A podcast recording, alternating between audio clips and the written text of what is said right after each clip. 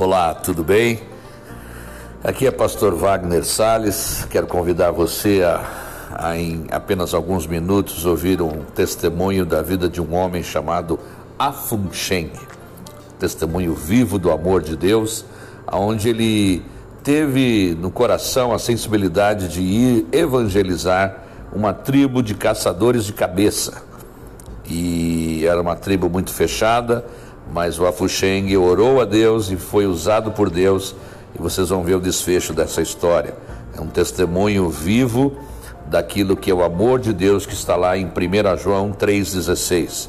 Nisto consiste o amor, que ele deu a sua vida por nós e nós devemos dar a vida pelos nossos semelhantes.